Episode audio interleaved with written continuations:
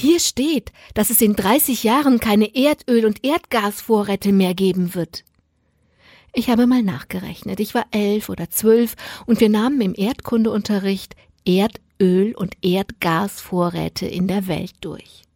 Während der Lehrer schon weitermachte, hingen meine Augen noch an Grafiken über einen Zeitstrahl, die mit einer großen Blase in den 1970ern anfingen und dann weit, weit, weit weg Anfang des 21. Jahrhunderts zu einem immer dünner werdenden Strich wurden. Meine Augen weiteten sich. Panik erfasste mich. Aufgeregt meldete ich mich. Unbedingt wollte ich drangenommen werden. Jetzt! Mein Lehrer schaute genervt. Diese Szene fiel mir ein, als in einer Debatte unter Kollegen mal wieder über Greta Thunberg geredet wurde. Greta würde doch instrumentalisiert, niemals könne sich ein Schulmädchen das ausdenken. Wieso eigentlich nicht, frage ich dann immer zurück.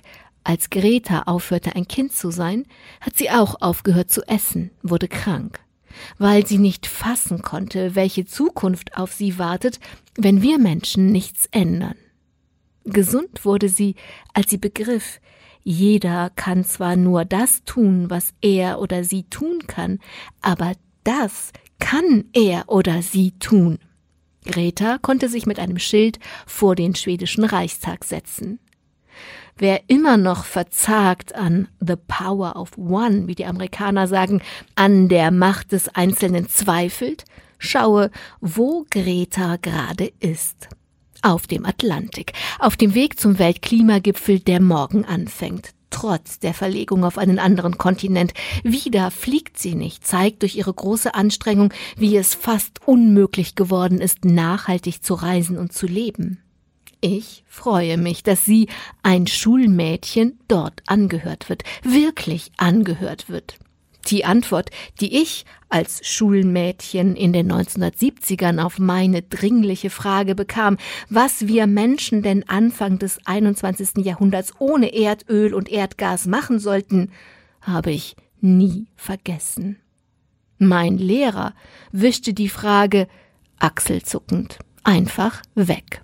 Das sei nicht sein Problem. Er würde dann ja nicht mehr leben. Ich weiß nicht, was dieser Lehrer heute antworten würde. Nicht zuletzt, dank Greta, kann heute kein Mensch mehr sagen, er habe nichts gewusst. Ich finde, genug geredet, genug gefragt, genug geantwortet, genug gewartet und auch genug gehofft. Wunderbarerweise kann jeder und jede was tun. Tun wir es.